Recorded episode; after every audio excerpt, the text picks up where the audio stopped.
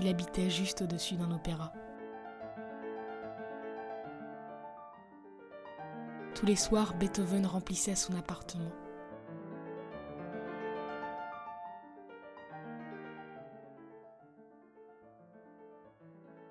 Il commença à lui ressembler de plus en plus. Jusque dans la surdité.